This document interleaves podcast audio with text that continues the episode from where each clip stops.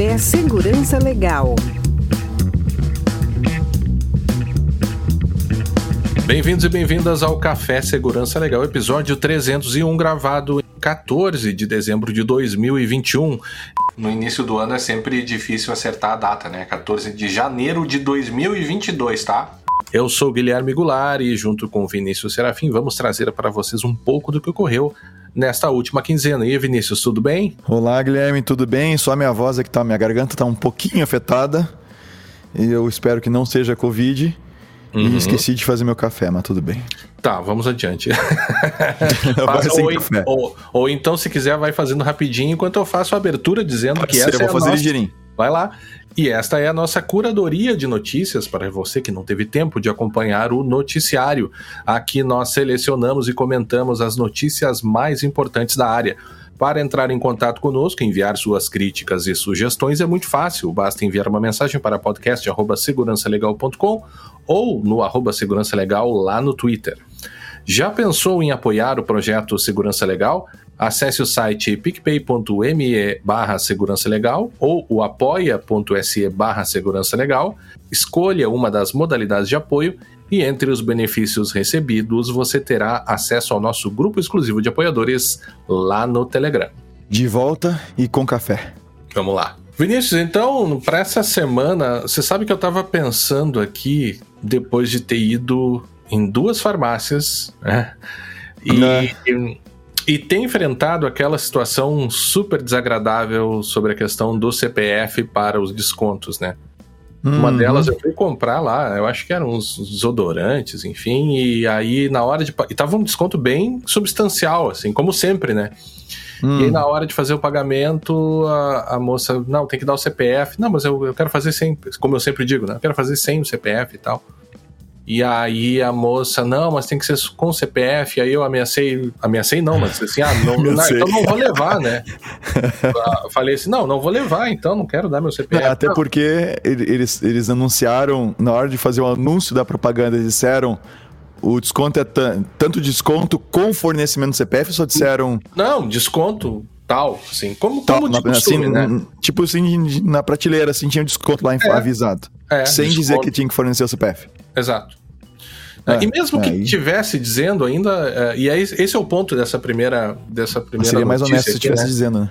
Claro, mas não, não estava dizendo. E a, a moça acabou para fazer a venda. Não, deixa então que eu vou colocar meu CPF aqui. E aí eu fiquei mais desconfortável ainda e tá bom, fui embora, saí reclamando, enfim. E... Fui depois fui no supermercado e tal. Mas o ponto que eu, que eu, ia, que eu ia tocar aqui é, é será que de fato as farmácias estão se preparando para LGPD, né? Eu acho que essa, essa seria a pergunta, né? E, e logo depois também me lembrei da, da, do episódio que a gente gravou lá em 2018, em, em setembro de 2018, o episódio 169, Uso hum. de dados por farmácias, com o Davi ah, Teófilo, Teófilo, e a Luísa Brandão, os nossos queridos amigos lá do Iris, né? A Luísa ainda tá no Iris, o Davi acabou saindo, depois foi pro Data Privacy Brasil e hoje tá lá na NPD, né? E, e eu fiquei realmente pensando, cara, porque, puxa, eu não tô vendo nenhuma mudança no, no, no assim, na forma de atendimento e como as farmácias estão lidando com isso.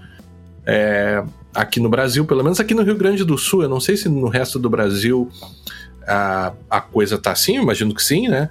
É, mas aqui no Rio Grande do Sul é impressionante, né, cara? Eu acho que aí na tua região tu também nota isso. É, a quantidade de farmácias abrindo, né? Você, você sim, fecha sim, alguma coisa, 3 de maio, É, 3 de maio, 20, 20 e poucos mil habitantes, mas é cidadezinha pequena. Só de uma rede de farmácias tem três. Uhum. 13 e não são pequenas, assim, são três com tamanho bem razoável. Uhum. E aí, sem contar as demais, né? Uhum. Então, assim, e, e, mas eu, eu, realmente, o único que eu percebi na, nessas farmácias com relação ao a, a LGPD, a única percepção que eu tive assim como cliente foi um cartazinho que algumas colocaram no no, no caixa, assim. Uhum. Nós pedimos seu CPF para nosso programa de pontos e tal, não sei o quê. Respeitamos a LGPD. É uma, um, um uma papo assim, meio, uhum. meio genérico, assim. E... Mas não tem, assim, não tem indicação de com quem é o DPO para eu entrar em contato se eu quiser. Não, não tem. E se, uhum. e se tu pedir pro farmacêutico, pro funcionário, aí mesmo tu não vai saber, né? Uhum. E, então, e isso foi o que eu percebi. E tem uma dessas redes de farmácias que está tá tentando regularizar a base de dados dela com o que uhum. ela já tinha. Uhum. Então elas não zeraram e começaram agora. Né? Uh, tentando uh, isso, mandando mensagem. Tu faz uma compra nova, eles te mandam uma mensagem para te permitir o uso dos teus dados. Uhum. Só que não fala do histórico que existe, não fala nada, só pergunta se pode usar. Uhum. E, e, e, é importante que eles, inclusive, quando vão pedir permissão, dizem assim: olha, nós temos, queremos usar os teus dados daqui em diante, mas uhum. nós temos os teus dados de X anos para cá. Uhum. Né? Uhum. Tu nos claro. autoriza a usar isso também ou não? E eles estão pedindo uma autorização genérica para tudo. Então. É que não serve. Não serve, só que daí, se não tiver uma fiscalização em cima disso, não tiver alguém de fato fazendo essa, esse cuidado, vamos dizer assim, aí nós vamos ter problemas, né? É, mas a gente já teve, né, recentemente aí em setembro do ano passado, o Procon lá de São Paulo notificando a, a Raia Droga Brasil, né, uhum. Raia, Raia Drogazil, perdão, Raia Drogazil, né, que é a Raia SA e Drogazil SA, é, em face disso. E aí, é, eu acabei me dando conta dessa questão, porque eu achei essa notícia aqui lá no Convergência Digital, que é um portal que a gente sempre cita aqui, né? Um ótimo uhum. portal de notícias, mas a notícia é com o seguinte título, assim, Raia Drogazil se estrutura para ser uma empresa data-driven. Aí eles dizendo aqui que aumentaram em 70% sua produtividade é, para análise de dados com um o uso de uma ferramenta que eu não vou ler aqui e tal. Então parece tá. meio que uma coisa meio de propaganda, assim, sabe? Dizendo, não, parece não, com certeza é. É, e aí no fim eles ainda dizem, né? Ah, que a, a, a na notícia que a droga Brasil. Raia Droga. Meu Deus, que nome difícil. Raia Drogazil. né? Ainda bem Foi... que eles não estão patrocinando é. senão já era. É que parece Droga Brasil, né? Mas enfim. E que eles foram. É, é, é, aí não seria nome de, de farmácia, seria sim uma constatação do, é. da nossa situação atual. Atual, né? Mas ele falando que teve essa notificação, uh, e aí, em resposta, eu vou ler essa partezinha aqui, a Drogazil informou hum. que há diferentes regras para aplicação de descontos referentes a medicamentos, produtos de saúde e de higiene em geral, o qual é concedido a todos os clientes conforme o programa de desconto. Sobre a concessão de descontos e promoções em geral, disse que não estão condicionados ao fornecimento de dados pessoais dos clientes, que se optarem por não fornecer, ainda poderão receber descontos padronizados. Isso é a Drogazil, né? Nessa Sim. rede de farmácias que eu fui, eu até entrei no site deles e, e, e fui ver a política de privacidade e é absolutamente genérica, porque a questão, e esse eu já termino com isso para a gente ir para a próxima, a minha pergunta é: o que é feito com o meu CPF quando eu forneço esse o meu CPF para obtenção de descontos? É, o, o, o que, que é, são só eles que usam? E há outros descontos ainda, né? Depois eu fui ver e acessar nesse site. E tá registrado lá que, como eu tenho OAB, eu, eu ganho um desconto hum. automaticamente da OAB, né? Pela, por ser, por, por ter OAB, né? Por ser advogado. Então, assim, por mais talvez uma boa intenção que eu tenha visto em ter uma política de privacidade, ela é absolutamente genérica e tem aquelas frases assim clássicas que a gente não coloca em política de, de privacidade. Né? Recolhemos teus dados pessoais tais como ou por exemplo, não, não é tais como e não é por exemplo. Eu quero uhum. saber quais dados são. Quais... Sim, e como são? são usados? Essa é a questão. O que, que você faz? Você, você tem um perfil meu lá dizendo o, o, o tipo de, de, de, produto que eu consumo, né? É, o máximo que eles dizem é a possibilidade de você sair para receber é, a propaganda por e-mail, né? Uhum. Ou por SMS. Mas ainda assim, eu, eu tô um pouco cético, assim. Eu, eu acho que talvez a NPD ou o Judiciário vai ter que, de fato, pegar um caso exemplar para fazer a, a, as, as farmácias se movimentarem de uma forma mais rápida. Né? Hum, é, é, assim, enquanto, enquanto a ANPD não tomar uma, uma posição clara em, com relação a começar a criar situações aí, né? Começar a ir atrás das situações e tratá-las para a gente ver uh, depois do embate jurídico e né, toda a questão que vai ter, né? Uhum. Para ver o que que vai né, como, é que, como é que acontece a coisa, né? Uh, a gente vai ter problemas porque essa questão assim que ah, às vezes o Ministério Público vai atrás, às vezes o Procon vai atrás, às vezes, mas não é a NPD ainda atrás dessas situações. O próprio episódio que a gente gravou lá com com a Luísa e com o Davi, né, que tu citou ali, citaste e vai, e vai ficar depois do show notes para o pessoal uhum. ouvir, já era sobre uma situação que eles levantaram, o Isso. Ministério Público entrou, teve multa, teve negociação, a multa foi reduzida, uh, mas eles foram multados exatamente por pedir o CPF e não dizer para que estavam usando o CPF. É. E isso continua, usando, continua acontecendo. Então, primeiro por uma questão de justiça, né? Poxa, se eu sou o dono da outra farmácia lá, que foi claro. multado. Sim, poxa, eu fui multado é. porque eu fiz isso. Exato. Aí, anos depois, os caras, todos os meus concorrentes continuam fazendo a mesma coisa e não acontece nada com eles, porque é. ninguém teve vontade de ir atrás deles. É, então, enquanto. Ok, acho que o Procon, o Ministério Público tem seu papel nisso aí, sim, não há dúvida, mas a NPD ela tem que começar a Aí, atrás das situações assim, que estão caindo de maduro, que é o uso da, que é da farmácia, que ou não tem nada, ou não diz o que, assim, não, não tem nada, só pede o CPF, não informa porcaria nenhuma. Uhum. Ou se tu pede alguma coisa, é, ou se tu encontra alguma coisa, é genérico, etc., é. que a gente sabe que não serve, não é. serve para atender a LGPD. A gente sabe disso, não é assim, talvez não sirva. Não, não serve. Ou a gente muda a lei lá para fazer servir, então. Não, Mas a gente detalhe, sabe que estão em desacordo. Estão em desacordo. E detalhe, violações de tratamento de dados pela falha de, de, de, de dar informação sobre finalidade ou coletas de consentimento, a gente analisa a extensão desse dano com base na categoria dos dados que são tratados, né? Sim, e é então, dado de saúde, né, cara? Claro, é dado sensível. Aí tem dado de saúde, dado Exato, sensível. claro. Sim, ah, sim, os sim. remédios que você toma. Lembra que a gente sim. até uma vez também recebeu, falamos aqui sobre algumas propagandas, né, e, e, sites, quando você entrava, você conseguia ver algumas categorias que a pessoa era, era né, qualificada. Então, fulano de tal é consumidor deste tipo de medicamento. Então, quer dizer que Sim. estão fazendo perfis meus, né, sou consumidor do remédio. A saúde do cara. Y. Sim. de repente o cara. É, cara, as, as, circunstâncias aqui são tantas que acho que. Sim, sim, né, não precisa entrar imaginar. Mas, do, sim, mas é, a situação é que é, sim, a gente continua com um baita um problema nesse sentido e a NPD tá bom. Vamos dar uma olhadinha nisso aí, vamos dar uma olhadinha nisso aí, porque tá caindo de madura essa questão das farmácias aí já há muitos anos, tá? Esse negócio tá. É, é, incomoda bastante, assim, é. É bem, é bem chato. E, e te dizer o seguinte, ó. Tem, tem uma situação já de anos atrás, tá? Que uma rede de farmácias. Uh, auto se cadastrar no, no, no sistema dela com o teu usuário, ela catava, ela cadastrava automaticamente pessoas vinculadas a ti. Aconteceu com um ouvinte nosso, uhum. ah, e ele me mostrou, não foi uma coisa que, ah, não sei o que, uhum. não. Eu, eu vi isso, eu constatei isso, em que ele se cadastrou e automaticamente a, os, o irmão dele e a mãe dele foram. Teve um cadastro criado em nome deles. Automático, na hora, assim, instantâneo. Tá? Então eles estavam fazendo enriquecimento de dados, não só puxando dados do próprio, mas criando um cadastro lá dentro, um pré-cadastro, entre aspas, usando dados de, eh, de pessoas parentes. vinculadas como parentes, né? No caso foi o irmão dele e a mãe dele. Tadã, tá né? Como é, que tu, como é que tu faz isso, né, cara? Como é que tu faz uma coisa dessa? Mas enfim. Vamos à próxima, Vinícius. O que que houve lá com o Signal? O que que aconteceu cara, com o é? Assim, ó. O que que deu lá com, com o Signal, né?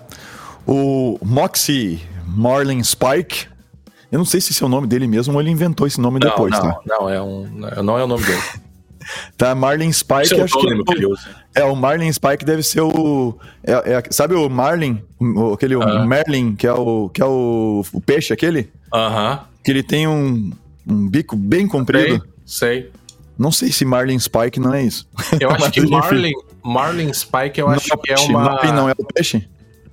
Não, não Marlin, sim, Marlin, se não é aquele peixe enorme não, lá que vive no céu. Deixa eu pegar meu dicionário de inglês aqui, porque eu acho que é uma palavra em inglês. Mas vai falando aí enquanto eu. Ah, que é inglês é, mas eu tô achando que é o peixe. Mas enfim. O não, não, Moxie... quero dizer, não é um nome próprio, entende? Ah, sim. O Moxie, ele, ele largou fora, então, do Signal. Tá? Nas palavras dele, tá? depois de uma década ou mais, é, é, difícil dizer o quão importante o Signal é para mim, mas agora eu, eu, me sinto muito confortável uh, em ser substituído por, um, por um CEO, né? Uh, ser substituído como CEO, baseado no time que nós temos. E eu também acredito que é um passo importante para expandir o sucesso do Signal. Ok, isso foi o que ele falou, tá? Num, num, ele postou isso num blog. Né, na, na segunda-feira, falando então que ele estaria, estaria saindo fora. Tá? Uhum. E segu é, foi segunda-feira agora essa semana.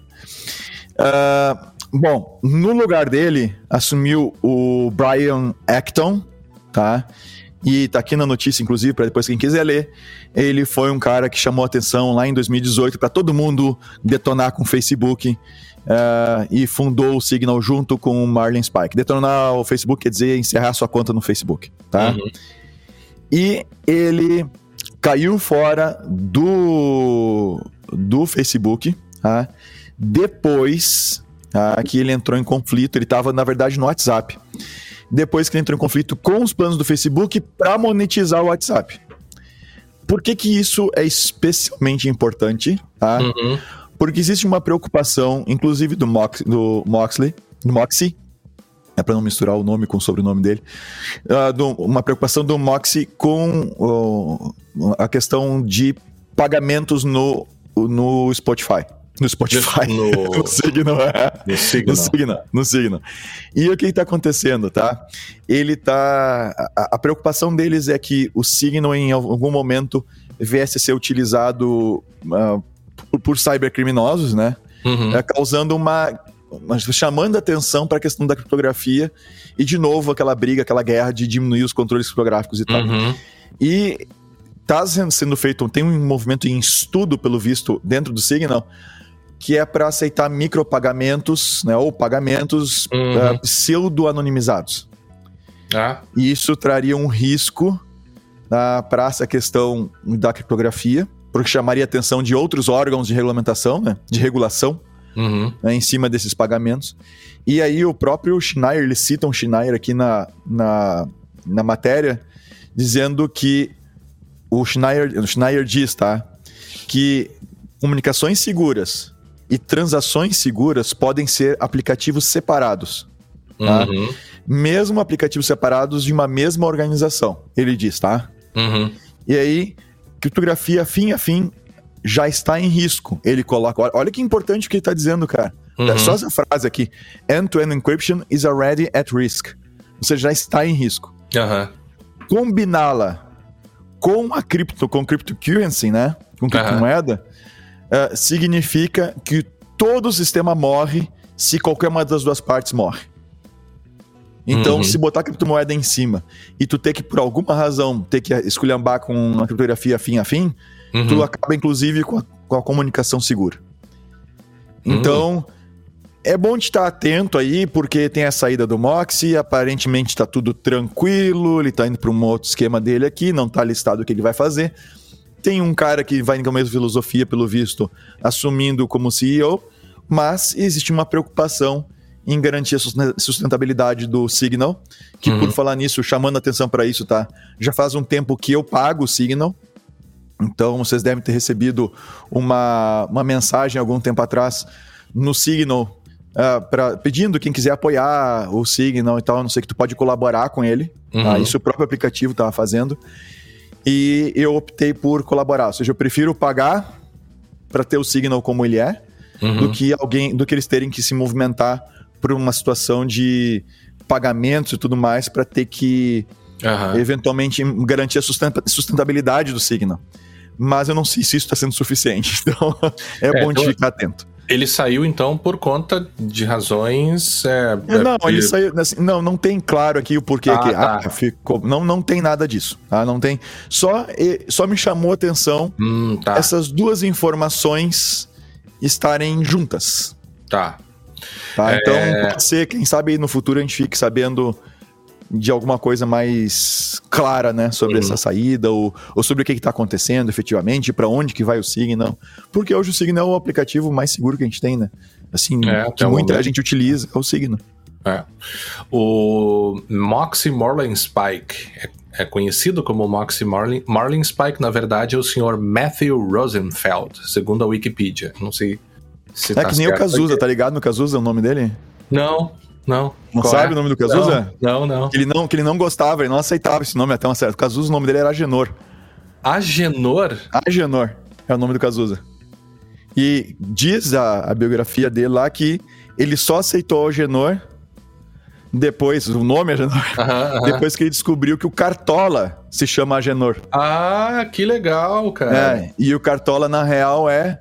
É tá registrado como. Uh, tá registrado errado, mas é, é pra ser Agenor. Agenor. É. Tá. Mas o Cazuza é Agenor, então. Puxa. O Moxie é Matthew. É, e dois caras que eu gosto muito, cara. Cazuza e Cartola, puxa uhum. vida. Puxa, até vou ouvir depois aqui. Cazuza e é, Cartola. Vou ouvir, vai ser minha playlist depois aqui. Vinícius, eu quero falar um pouquinho sobre multas uh, lá na União Europeia. Né? Ah, não, não quero ouvir, isso é muito chato. Vamos pro meu. tá, vai, fala. Não, mas é, é, é interessante porque eu até comentei numa reunião com, com clientes essa semana uma dessas multas aqui, né? E a importância da gente estar tá olhando também para o que acontece lá fora, pelo menos até que, que a NPD comece a se manifestar e comece a aplicar sanções, porque o que a gente vê eh, de sanções aplicadas na União Europeia é meio que um norte para a gente diante de duas legislações que são muito semelhantes, né? né? O regime do consentimento, por exemplo, o regime de, é, de informação, a questão principiológica, uhum. então tudo isso é muito parecido, né? É, e a, a, a, nossa querida CENIL, né, a Comissão Nacional de Informática e Liberdade, lá a, da, da a CENIL eu já conheço há muitos anos por tua causa. E é. quem ouve o podcast, assim, quem é ouvinte de longa data, já ouviu falar muito do CENIL aqui no, no Segurança Legal. É. é. A gente sempre fala porque é, é interessante, é, esses caras, pô, estão desde o final da década de 70 em funcionamento, né? Então eles uhum. não começaram, não começaram hoje com proteção de dados, né? E, e aí eles aplicaram uma sanção de 300 mil euros, uh, a primeira uh. notícia aqui, né? Para Free, Free Mobile, que é uma operadora que atua lá na, na França, né? Então, basicamente, três problemas, e o último aqui é o que me chama mais atenção. Primeiro, desrespeito aos direitos dos titulares, ou seja, eles não respondiam aos pedidos. Né? Uhum. É, depois, eles também não atendiam aos pedidos de cessação de envio de, de comunicação comercial, ou seja, você não conseguia, né? É, e às vezes acontece, cara. Tem uns aqui que eu não consigo me, me desvincular do, do envio de, de, de propagandas e acabo tendo que jogá-la no spam, né? Agora, o mais interessante, né, e isso também se aplica plenamente aqui no Brasil, é que é o cumprimento do dever de segurança, todas as regras. A parte das regras de segurança é um, é um pouco diferente, mas na essência você tem que prestar um serviço seguro, né? E a gente sabe que, poxa, definir o que é um serviço seguro é uma coisa bem difícil, né? Gente? Poxa, é o nosso dia a dia isso, né? Agora, o que eles faziam eram enviar senhas definitivas em texto claro, sem eh, eh, definitivas, ou seja, sem que essas senhas fossem temporárias. Temporárias, ou que existe uma demanda por, pela troca da senha. Exato, aquela uhum. trocada no primeiro login. Sim, exato. E nota que isso é muito comum aqui no Brasil, nos, nos sistemas que a gente usa, né? É, Cara, ou é seja, é porque daí o que, que acontece? Se não é alguém que deliberadamente criou a senha para ti sabe, sabe, que aquela sabe senha existe? É, sabe quem, quem, quem, muito faz isso? Hum. Laboratórios de análises clínicas. E ainda com dado sensível, né? Dados de exame, com dado sensível, né? saúde. Eu, eu, esses dias aconteceu comigo, eu perdi um acesso, sei lá o que que houve, porque para eu perder acesso é muito difícil, a gente guarda as nossas senhas sempre nos nossos sisteminhas aqui, né? Ah, sim, a nota Mas no, no, a nota cartão, não no... tem como tu perder, raramente, assim, só, né? É, né? A nota no cartão foi piada, né? Mas o... e aí pedi uma nova senha de acesso e os caras me mandaram por e-mail. Inclusive eu pedi eu, é, de, um, de um serviço de cafés aí dessas não vou hum. dizer a marca aí, né, para não comprometê-los, enfim, mas até poderia dizer, mas mas eu gosto. Não, lembra que a gente quer a gente quer propaganda de café. A gente quer propaganda de café no, nos só nos episódios do cafezinho, do café, do café é. do não é cafezinho, cafezinho é um programa da, de rádio aqui. É, é. Mas do, do café do Segurança Legal. De novo, fica aberto o convite a uma uhum. Boa marca de, mas tem que ser boa, tá? Se não for boa, a gente não vai aceitar. Então se aparecer tá. aqui é porque é boa. Tá. Uma boa marca de café para De cápsula? Aqui. Tem que ser café de cápsula? Não, não, não. Não precisa? Não, precisa, não precisa, não, não precisa tá. ser de cápsula. Tem que ser um café top. Um café uhum, bom. Sim. Uhum. sim. não pode e ser aí... aquele café que tu... Né? É, sim. E aí os caras me mandaram assim. Então, eu acho que fica nessa, nessa primeira sanção aqui o, o, o alerta para aqueles que ainda insistem, né? Em fazer isso, que pelo menos lá na Europa, isso foi considerado uma violação de segurança ao GDPR e, portanto, motivou uma multa. Eu, assim, para ser bem franco, né, eu acho que para você considerar isso uma violação de segurança, que de fato é, a gente sabe, isso é básico uhum. do básico do básico da segurança, né? De, de controle e gerenciamento de, de credenciais. É, mas nota que tu precisa de um certo, de uma certa maturidade institucional para olhar para isso e dizer não, vou multar os caras por causa disso. Eu fico me perguntando se a gente trouxesse isso aqui para o Brasil também, como é que isso ia ser tratado diante da, da prevalência desse tipo de problema, né? Uhum. Mas é interessante notar a evolução deles de olhar nesse nível a coisa, né? Que, que para uma, um, uma pessoa mais desatenta passa despercebido, né? Ah, é só uma senha enviada por, por plain text. Não, você, você tá violando o básico da, da segurança, que é evitar que fique transitando esse tipo de, de senha por canais inseguros, né? Então fica o alerta aí. E também o, a Senil, eu sempre falo o Senil, mas é a Senil, que é a, a, a comissão, né? Então, uhum. comissão, então é, é, é a Senil. Ó, oh, meio, Google, meio um francês, hein? bem tímido, né? É bem tímido, mas, bem tímido, mas bem, né? É, multa Google e Facebook, respectivamente, em, em, em 170 e 68 milhões de dólares pelo uso de dark patterns nas suas cookie uhum. walls esse tema das dark patterns é um negócio que me interessa muito, assim. Eu até fui pegar um conceito para trazer, como a gente gosta, né? De, de um artigo que eu vou deixar aqui na, na, no show notes. E artigo esse que foi citado na decisão da, uh, da que aplicou a sanção, que uh, define assim: uh, dark patterns. Designs de interfaces que tentam guiar os usuários finais para um comportamento desejado desejado pelo designer, obviamente, né? Uhum. Mas para um comportamento desejado por meio de fluxos de interação ou de interações maliciosos. Ou seja, aquela velha ideia de você usar o UX ali, né? Você usar o design da plataforma ou do serviço para induzir maliciosamente o usuário a se comportar desta ou daquela forma. Né? E aí é interessante porque você tem um nível de, de liberdade, você enquanto desenvolvedor, você tem um nível de liberdade para direcionar os teus usuários para fazer uma ou outra coisa. Né? Da, da, uhum. Não é algo assim, pô, se você for pensar publicidade, basicamente é isso, né? A publicidade é você induzir as pessoas, respeitando certos limites, a, fazer ou comprar algo. Com sistemas dá para se dizer que você tem uma liberdade. Eu vou fazer meu site mais atrativo, vou colocar esse botão aqui ou acolá para que a pessoa clique mais aqui ou acesse mais esse serviço, tudo bem. Mas isso não é um poder ilimitado, sobretudo quando a gente fala em dados pessoais e sobretudo quando a gente fala sobre o exercício do consentimento para o uso dos cookies, que é disso que se trata. Né? Que é uma uhum. coisa também que a gente vê com muita frequência, né? E uma coisa que a gente sempre diz aqui, que, que é, é, é impressionante, a gente sempre diz, mas a gente raramente vê nos sites, a ponto das pessoas até nos questionarem, não, mas você tem certeza que é assim mesmo? Que é o seguinte, a manifestação da tua recusa pro, pro, pra, dos cookies, ela tem hum. que ser tão fácil quanto a aceitação dos mesmos ah, cookies. Ah, sim. E, a coisa vem, vem com. Ela vem projetada de um jeito que, cara, tu tem. Tu lê o que tá escrito e tu. E tu tem uma pulsão. Uma assim, câimbra mental. É, uma, uma câimbra mental, mental que te faz clicar no sim. Aceito todos os cookies e não importa, é. inclusive os adicionais, para rastrear tudo que eu faço. Porque o jeito certo é, ou o jeito desejado é, você tem aceitar todos os cookies, ou recusar todos os cookies, ou ainda uma terceira opção possível, configurações gerais de cookies. Até porque você vai voltar lá, essa é outra coisa, né? Você aceita ou rejeita e como é que você faz para uh, eh, revogar o seu consentimento? Raros os sites que te deixam fazer isso. Né? Você aceitou ou recusou e deu, morreu, não acha. Isso é um problema.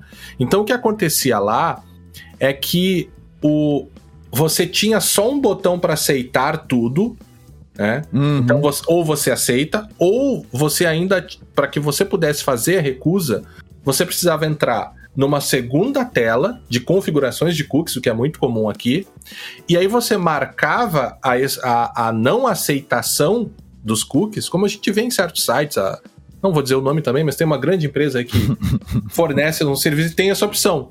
Você marca os cookies que você quer, mas veja que você não, não, não clicou em rejeitar lá no primeiro nível, você teve que entrar no segundo nível, marcar o que você não quer, e depois para rejeitar, você tem que clicar em aceitar compreende? Para rejeitar, você tem que aceitar.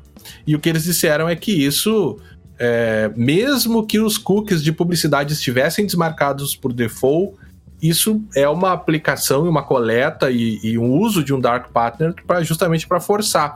E aí esse estudo, forçar os caras a aceitar tudo, né? Os usuários. E aí esse estudo que, que, que vai ficar ali no show notes, que foi citado, repito, descobriram que tirar o rejeitar da mesma página do aceitar aumenta a aceitação em até 23%, em média. Eu achei até pouco, viu? Eu achei que seria mais, mais, né? né? Porque você ainda teria uma quarta opção, que é quando tem o xizinho na janela, que você marca no X e não aceita e tampouco rejeita tudo, né? Então esse é um problema que é, é um uso, é uma uso corriqueiro do Dark Pattern, pattern e que também fica como sinal para o pessoal que insiste em não. A pessoa só pode aceitar, né? Claro que ainda é, pode ter é, uma situação que os cookies são necessários, ah, só tem cookies necessários para o uso do site, só que nem sempre isso fica claro. É, a, a questão é, cara, que se tu for, e, e, e, isso a gente precisa ver o que vai acontecer, é que tem certas situações que se tu seguir exatamente o que diz a LGPD ou procurar se adequar exatamente a LGPD, tu tem que abrir mão né, de informações bastante valiosas para um negócio uh, data-driven, né? Uhum. então, assim, tem que... Tu vai... Tu tem que abrir mão de alguma, de alguma coisa e, às vezes, cara, é, se decide assumir o risco principalmente porque a gente não está vendo ainda multas e coisas, uhum. sanções acontecendo, então tu assume o risco. Né? Uhum. E assumindo o risco, ah, lá sei, o pessoal segue, segue a vida, assim, né? não tá. Não, não tem problema, não tá acontecendo nada por enquanto mesmo, então por que, que eu não. Por que, que eu vou parar de fazer isso aqui que tá me dando um retorno muito bom? Ah, é, é uma. No final das contas, é, é sempre uma questão econômica, mesmo a questão da segurança, né? é uma questão econômica. É, então, o quanto custa para o atacante uh, me atacar, né, qual é o custo que ele tem para me atacar, o, qual é a, o ganho que ele tem. Aí tem vários tipos de ganho, não só financeiro direto, uhum. né? Mas uhum. tem vários tipos de ganho. O ganho que ele tem e a capacidade que ele tem de não só de investimento no ataque, seja tempo, seja conhecimento, né? Que ele... Então, ele tendo o investimento necessário e ele vê que nesse, nessa, nessa avaliação econômica, ainda que inconsciente dele, para ele vale a pena, e nota, quando vale a pena, de novo, a gente não tá falando de dinheiro, né? Ele, uhum. tá, ele tá achando que vale a pena, ah, ele vai ganhar notoriedade, por exemplo, conseguir botar o nome uhum. dele lá nos principais jornais, na TV, não sei o que, o nome de hacker dele, entre aspas, né? Então, ele pode achar interessante e atacar, e era isso. Então, é uma questão econômica, tem que tornar o, o ataque caro o suficiente para o cara não querer fazer. E a questão de privacidade, é, como, como essa questão da segurança, também é uma questão econômica. É, enquanto valer a pena é, eu, eu violar, digamos assim, o que a LGPD me demanda, é, beleza, eu vou continuar violando e dane-se. Porque eu preciso para o meu negócio, ninguém está fazendo nada e eu estou ganhando muito com isso. Agora, no momento em que, que nem a GDPR lá na União Europeia passa a ser aplicado e a gente vê multa lá de 300 mil euros de um cara que, que mandou uhum. um e-mail com todo mundo listado no campo no, no campo 2, né, em vez de botar no, no Carbon Copy lá, na cópia oculta, uh, quando, a gente, quando a gente vê esse tipo de coisa acontecer, bom, a partir de agora, os caras vão se preocupar na hora de mandar um e-mail, não vão mais mandar, assim, vai ter toda uma preocupação e vai valer a pena um investimento, às vezes numa ferramenta ou num mecanismo, para evitar que esse tipo de coisa aconteça. É, mas sabe que mas, esse é um. É, um agora, mas, mas, é, mas, é isso, saca? Então, enquanto não for o, o, male, o, o malefício, não, a perda econômica não for maior do que o ganho, isso vai continuar sendo feito. É, esse é o mesmo a paradigma da LGPD que se aplica no CDC, né, no Código de Defesa do Consumidor, é, uhum, quando você tem grandes é, é, grupos, né, que são, são, inclusive, firmaram, eu perdi esse dado, não tem mais, mas houve um tempo atrás que era, que era assim do, do, é, do CDC, é, desses grandes grupos que eram os maiores litigantes, então era banco, cartão de crédito e operadora de telefonia. E aí, é, é, é exatamente isso. Enquanto for barato para eles desrespeitar o CDC, eles vão continuar desrespeitando diante do eventual ganho que eles tenham, né? Claro que você tem um aspecto moral por trás aí também, você tem pressões regulatórias, você tem pressões contratuais, você tem os teus parceiros também exigindo certas uhum. coisas, né? É, quando tem grupos contratuais de contratos, enfim. Uh, nessa mesma linha, Vinícius, aí, só para a gente terminar essa parte aí de LGPD, o, o pessoal lá do European Data Protection Board Agora, final de dezembro, eles fizeram uma atualização num, num guidelines que eles têm de exemplos uh, de quando a notificação de um data breach seria necessário. Né? Isso é um baita de um problema aqui para nós também, né? Ou seja, a, a, e quando se questiona, até a gente foi contratado um, um tempo atrás justamente para apoiar uma empresa para saber se ela tinha ou não o dever é, de realizar a comunicação diante de um possível incidente que ainda estava sendo investigado. Né? Uhum. Então, o que esse documento traz é, são exemplos de situações hipotéticas, né? ou, ou, exemplos de situações hipotéticas, não, mas situações hipotéticas, né? envolvendo alguns, algumas categorias de incidentes, obviamente que afetam dados pessoais, e diante das circunstâncias, eles falam as, as medidas esperadas né, nessa situação hipotética que eles pintam, e depois avisam no final uma, uma, uma, uma planilhinha assim, né, dizendo ah, é, se deve ou não documentar aquilo como um incidente, se deve ou não notificar a autoridade, se deve ou não notificar uhum. os, os titulares. E entre as categorias, ou as categorias, é, eles trazem ransomware, trazem infiltração de dados, riscos internos humanos, ou incidentes né, envolvendo atores internos, Equipamentos perdidos, muito interessante essa parte. Eles falam lá um exemplo de, de, tablets perdidos, que tem criptografia, que tem senha forte, que tem wipe à distância. E aí, nessa hipótese em que tu consegue fazer o wipe logo depois que você notou que o equipamento foi roubado, nessa hipótese deles, né, que eles pintaram lá, não precisaria avisar, por exemplo, os titulares. Engenharia social e uma coisa que tu falou antes, Vinícius, que até me chamou a atenção, que hum. eles chamam de isso de enviar o e-mail por engano, enviar com todo mundo no, no para, né? Uhum. eu não, eles chamam isso de Miss Postal.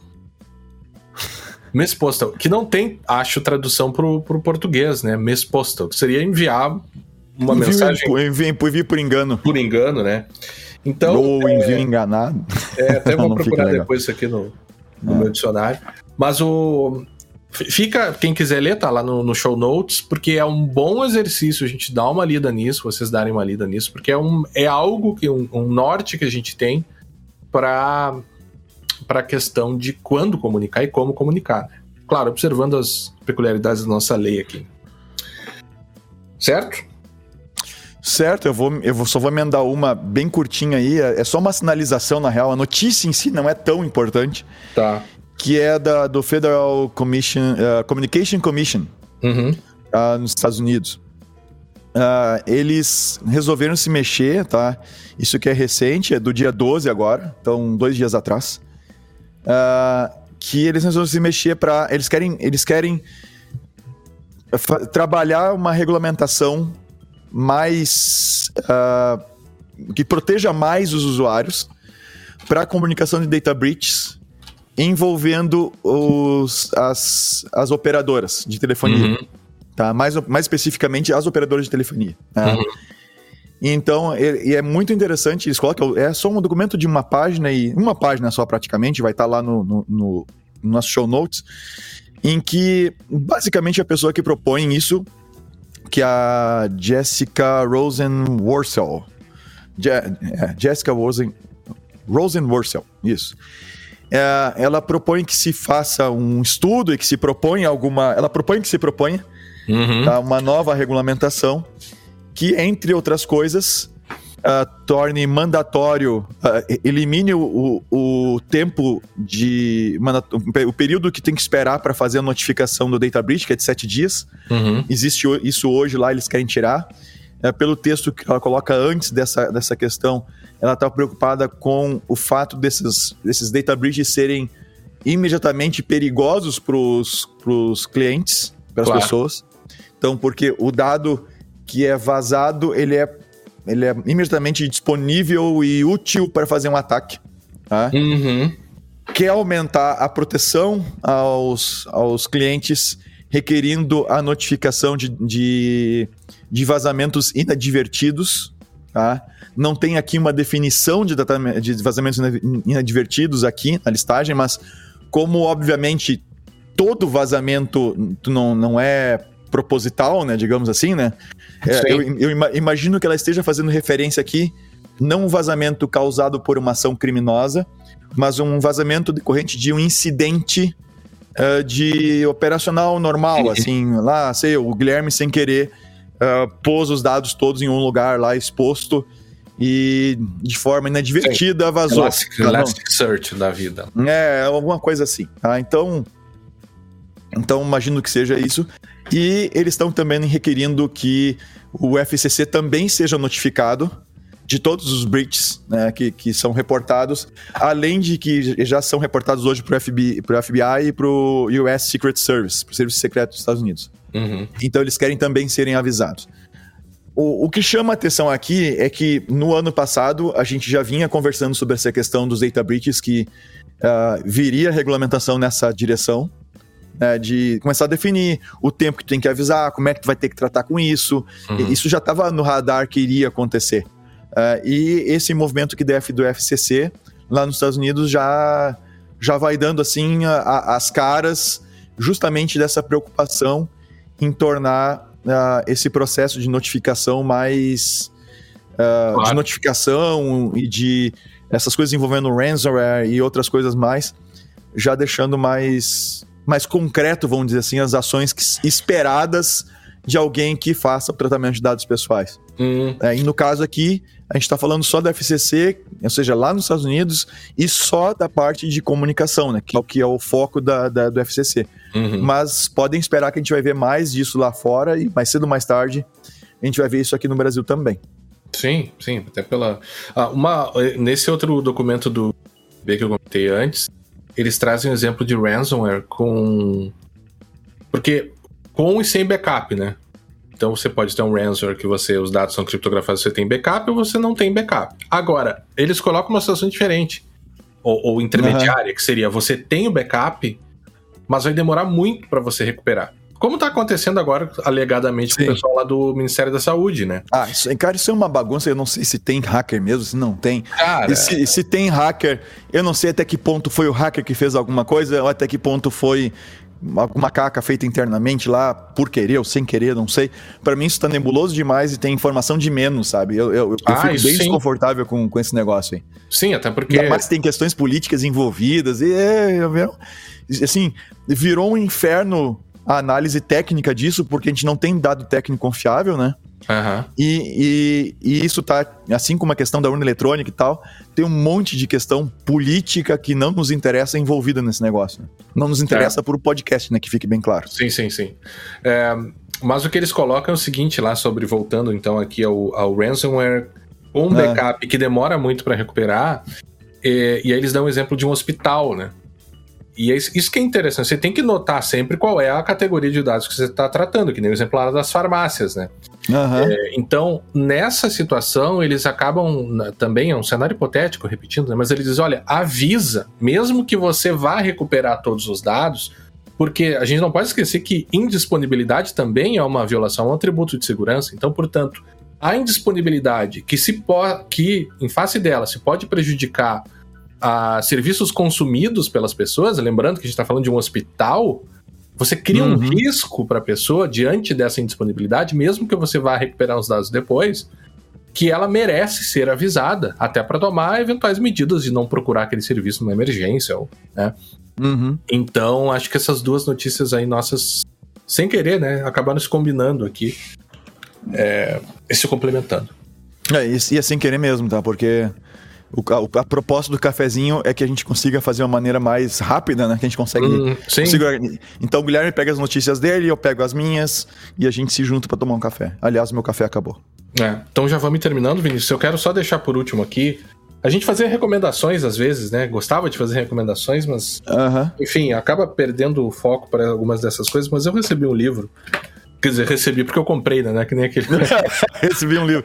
Mas a gente é. também aceita quando nos mandam livros, a gente pode fazer uma boa de uma revisão. Ah, livro, eu tenho um livro bom para indicar também. Já, só que não, não, mas eu, eu, consigo o nome dele aqui, pera tá. Que é, me chamou a atenção pelo título, eu não conhecia esse cara, estava lá numa, numa promoção da editora da Unesp, né, que, que tá, tá me pegando em várias promoções deles, aí comprei algumas coisas legais. Esse aqui chama A Arte de Roubar, explicada em benefício dos que não são ladrões. um cara... Aqui, ó, é bom repetir pra, porque não ter que estar tá no carro, se bem que a gente não tá, os nossos ouvintes não estão se deslocando muito, mas para não ter que voltar, é. repete o título, porque o título é bem curioso mesmo. A arte de roubar, explicada em benefício dos que não são ladrões. De um cara chamado Dimas Camandula, um, um espanhol do século XIX, e ele é, é, é, uma, é interessante, assim, porque é meio que uma crônica de costumes da época, porque ele fala muito sobre a organização das cidades, o que as pessoas estão fazendo na uhum. cidade, ele, e ele fica, na verdade, contando. Eu não li todo ele, li alguns pedaços aqui. Uh, alguns tipos de golpes que eram aplicados né, na Europa ali, né, ele fala sobre França, fala um pouco sobre Itália e também na Espanha do século XIX. Né. E aí, por, por, que, que eu estou trazendo esse livro aqui? Porque muitas vezes a gente acha, quando a gente fala em scams, né, em golpes, que a todo tempo a gente fica vendo, faz parte do cenário e de conscientizações, enfim, mas do cenário da segurança da informação, a gente acha que alguns golpes são muito novos, né?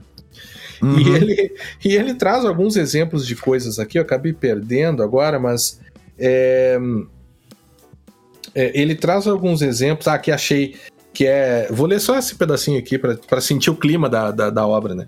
Se hum. tiverem os senhores algum parente na América, Alemanha ou França, e se um sujeito se apresenta anunciando-lhes a morte deste parente e uma grande herança que foi deixada aos senhores, acreditem ou não acreditem, mas de modo algum deixem a sala nem se ponham ao caminho sem estar antes muito bem conscientes e informados. Sem tal precaução, seguramente os senhores serão roubados. Então, é aquele golpe clássico, já virou até piada, né? Ah, o fulano teu, me chama fulano, tem aqui um, um tio teu que tá no país tal, que deixou uma fortuna e tu é o único herdeiro e eu preciso de um depósito, sabe? É, né? Então, para a gente ter uma, uma ideia desse contexto histórico, assim, do golpe, sabe? E, e até chegando nos nossos dias com todo o conhecimento que a gente tem dos golpes atuais, e, olhando para a questão dos costumes, a gente vê que as práticas e, e é, é, tudo muito parecido, assim. E isso eu acho engraçado, porque às vezes a gente acha que está descobrindo a roda e que na verdade é uma coisa que já existe há muitos séculos, inclusive. Né? Então fica aí a, a recomendação do A Arte de Roubar explicada em benefícios dos que não são ladrões. eu gostei do título já de cara, assim. É. é. o que eu vou, o que eu vou compartilhar com vocês aí e, e, não, a gente não tinha combinado de fazer essas recomendações, mas o Guilherme tinha uma. E eu tenho uma aqui, cara, que me foi dada uhum. pelo, pelo Jonathan Schmidt. Tá? Que eu, a gente tava conversando essa semana, agora ele. Eu dediquei um podcast para ele assim, cara, tem um podcast, talvez tu vá gostar. Uhum. O podcast chama Naru Rodo. Naru Rodo. Naru Rodo. N-A-R-U, Naru e o Rodo é H-O-D-O. Uhum. Tá? É um podcast muito interessante sobre ciência, sobre coisas, por exemplo, pegar um título aqui, por exemplo, tá? Tenho aqui Ficar sentado muito tempo aumenta a chance de morrer mais cedo? É o título uhum. de um uhum. dos episódios aqui, tá? Uhum. O, o apego ah, é mãe é português. O ah, apego mãe bebê é algo inato. Uhum. Por que sentimos medo? Em duas partes, parte 1 um e parte 2. Uhum. Alimentos reimosos fazem mal à saúde. E o que, que é um alimento reimoso? Não sei. Mas enfim. O uhum. que ele. O que, e, a, e, a grande sacada, e foi o que o, foi o chamariz que o Jonathan me deu quando ele falou desse podcast, cara, uhum. é que eles pegam artigos científicos, eles uhum. pegam base científica para falar sobre esses temas. E eles fazem uma dupla interessante lá. Tem um, ah, tem um cara que tem uma formação realmente dentro da ciência e um cara que é um leigo completo lá que eles, que eles interagem. Então, uhum. o, o que o Jonathan me falou é, é, bem verdade. Às vezes o leigo faz as perguntas que a gente se faz na hora que a gente está ouvindo. Uhum. É, e, cara, é muito legal. É muito legal. Então fica é. a minha recomendação aí para vocês ouvirem uma coisa diferente também, que é o Naru, Naru Rodo. Eles estão vendo aqui, eles fazem parte do, do B9, né? Que é aquela produtora de podcasts. Ele também tem alguns podcasts patrocinados aqui, né, alguns episódios patrocinados. Tem, tô... tem, tem. Um deles é, inclusive, sobre farmácias, que a gente acabava de falar aqui. Sim. é, qual a capacidade de inovação da indústria farmacêutica, mas interessante, eu gostei, eu vou ouvir sim. É legal, cara, é legal. Tem, tem, assim, tem episódios muito interessantes ali, fica. Fica a, esta a minha dica para os nossos ouvintes. E a gente nem falou nada desse que ser o primeiro episódio do ano, né, cara? Ah, é? Quer falar alguma mas, coisa? Não, não quero falar nada, já falei no né, primeiro episódio do ano. não, que, que, normalmente o pessoal nos podcasts faz aquela, né, faz aquela. Que primeiro episódio, não sei o que e tal. Mas eu só quero. A gente, a gente desejou um feliz ano novo pessoal no episódio passado, que foi o último do ano passado. Uhum. Então retomamos. Estamos planejando aí para abril num episódio especial dos 10 anos do Segurança Legal. Tá? Nós já tínhamos anunciado no passado que nós estávamos agora com xícaras que nós vamos começar a, uhum. de novo a sortear entre os nossos apoiadores e entre os nossos ouvintes. E tá no forno uh, adesivos novos. Uhum. A gente tinha um adesivo, o primeiro adesivo que a gente fez, bem simplesinho e tal. Tá no forno uns adesivos topzera, que nem o pessoal fala, né, Guilherme? Os jovens. O pessoal jovens fala. É, é adesivo topzera. Adesivo legal, metalizado, bonitaço. Assim, a gente tá escolhendo o que nós vamos utilizar. Os modelos, a gente fez alguns aqui para ver como é que fica. E o modelo que eu grudar no meu Note vai ser o modelo que a gente. Se, o Guilherme grudar no Note dele, bom, definitivamente é o modelo, que o Guilherme não gruda nada no Note dele. Né? Ele fica cuidando, inclusive, se tem riscos. Uh, mas eu já grudei um monte de adesivo e não sou muito parâmetro. Agora, se o Guilherme grudar no Note dele o adesivo, cara, eu, eu posso dizer que tá aprovado. Uh, e aí a gente, a gente vai. Foto no nosso a gente Instagram. uma foto do adesivo grudar, mas tem que grudar, né? Não fazer de conta que grudou. Uhum. E aí nós vamos começar a despachar de novo, então, as nossas xícaras com os novos adesivos do Segurança Legal. Feito. Agradecemos, Feito. então, a todos aqueles que nos acompanharam até aqui. Nos encontramos no próximo episódio do podcast Segurança Legal, ou do Café Segurança Legal, como queiram. Não, não, é, pelo amor de Deus, tu vai esquecer o nome do podcast, cara. Só não, falta só... dizer do podcast e não saber o nome do podcast. É que o final Esqueceu. é que é o quadro diferente dentro Pegou do, Covid, meu? Segurança Legal. então tá, tá, até a próxima. Até a próxima. Valeu, tchau, tchau.